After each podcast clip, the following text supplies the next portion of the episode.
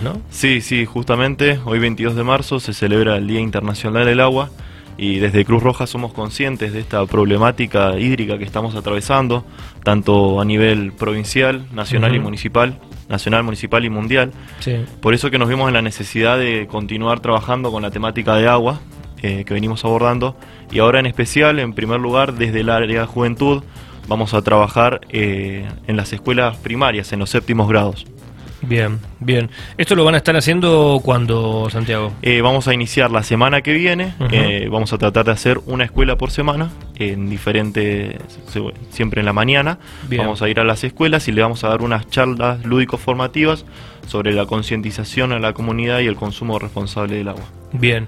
Eh, estamos con una emergencia, ¿no? Como, como bien lo comentabas vos, con un tema que aparte tiene como un plus aquí en San Rafael, porque tenemos, no sé, la parte del turismo que necesita el agua o la utiliza, ¿no? En gran manera. Claro. Y después tenemos la otra que tiene que ver con el agro, que también la utiliza y es recontra necesaria. Después tenemos la población que va creciendo y que también necesita el otro tipo de agua potable. O sea, tenemos una, una cuestión muy especial nosotros en este sector, ¿no? Sí, sí, como decías vos, de- en- desde hace 10 años en Mendoza venimos atravesando una crisis hídrica muy grande eh, y es por eso que, según estudios, han dicho que en la provincia de Mendoza se consumen alrededor de 480 litros de agua por persona. ¿Cuánto Eh, dijiste? ¿Cuánto? 480 litros, cuando la Organización Sí. Mundial de la Salud eh, considera que con 150 litros Mm. por persona estaríamos podríamos satisfacer claramente nuestras necesidades de higiene. O sea que estamos pasados cuatro veces, o sea, Claro, casi hacemos sí. cuatro veces lo que deberíamos usar. Claro, claro. Entonces es por eso que esta invitación a tomar conciencia desde, desde juventud, eh, porque nosotros somos tenemos que ser los promotores de este cambio, de esta cultura de- del agua.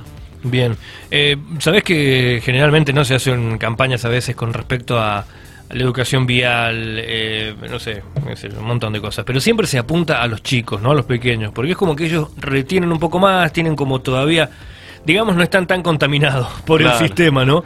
Y tienen como una cuestión de decir, che, tienen como una conciencia todavía un poco más limpia, ¿no?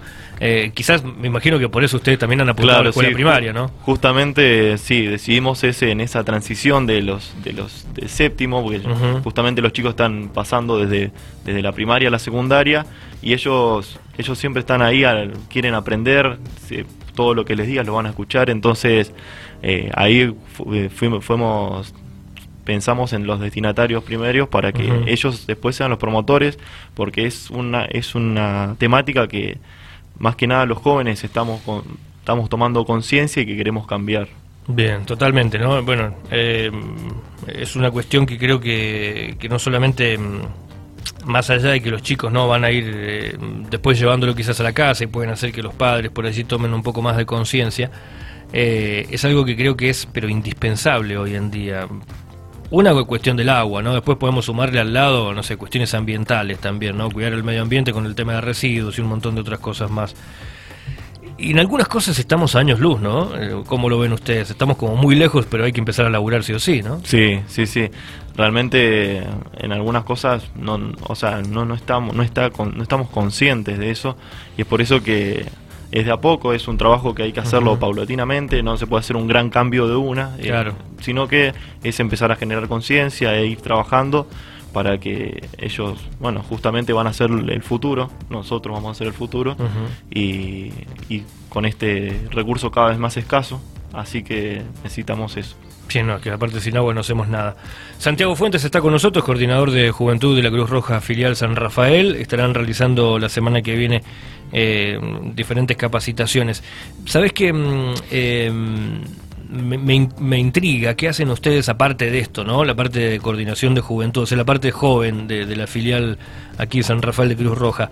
Aparte de esto, ¿qué otras actividades tienen? ¿Qué, qué otras cosas hacen? ¿Se reúnen? Contame un poco. Sí, nosotros eh, justamente estamos, está el grupo de juventud, está hecho por todos voluntarios, son jóvenes que desinteresadamente decidieron formarse y formar parte de Cruz Roja. Eh, los jóvenes, la juventud está desde los 18 hasta los 24 años y eh, hacemos diferentes actividades, hemos hecho actividades de he ido a merenderos, a comedores, a ayudar, eh, por ejemplo con el Día del Niño. Hemos ido, asistido, Eh, después vamos viendo, vamos yendo a los barrios y vamos participando en diferentes actividades. Me imagino que en la pandemia estuvieron también bastante activos, ¿no? Eh, estamos todavía en pandemia, pero digo en, 2020, sí, en, sí, en el 2020 estuvo, la Cruz Roja realizó bastantes actividades, eh, siempre con todos los cuidados, pero sí realizó todas las actividades que estuvieron a su alcance. Bien, es una, es una filosofía, ¿no? Como una cuestión de estilo de vida, no sé cómo sí, sí, sí. ¿no? Eh, no, es como decir, ya, che, voy, ayudo un par de veces. Claro, no es, como más compromiso, ¿no? Que es un compromiso justamente de decir, yo formo parte de Cruz Roja, eh, ponerse la camiseta de Cruz Roja y llevar a cabo varias actividades, eh, decir, bueno, yo acá estoy vistiendo el emblema y tomar conciencia de eso. Bien, eh, recordemos que Cruz Roja es a nivel mundial, ¿no? Por si por allí alguno quizás dice, che, pero esto se hace solo en San Rafael. No, eh, Cruz Roja es a nivel mundial y, quizás como ustedes estén haciendo esto ahora, seguramente en otro lugar del mundo, por el Día Mundial del Agua, también se está haciendo algo, ¿no?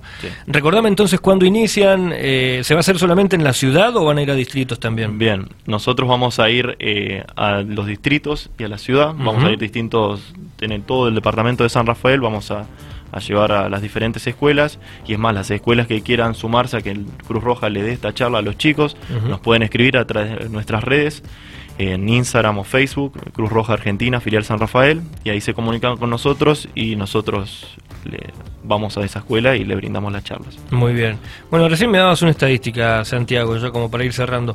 Me decías 480 litros por persona, que es lo que consumimos, eh, y deberíamos estar más, o sea, la recomendación serían 150. Claro, sí, dice la Organización Mundial de la Salud que con ese con 150 litros podemos satisfacer nuestras necesidades y no estamos pasando, sobrepasando.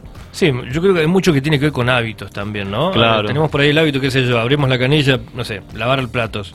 Y abrís la canilla y que salga y... Sí, sí, sí, el lavado del auto, que está todo el tiempo con la canilla abierta. O el jardín, qué sé yo, dejás la manguera y te olvidaste al otro día. Sí, sí, justamente son esos hábitos saludables, esos hábitos que malos hábitos cotidianos que tenemos que no nos damos cuenta.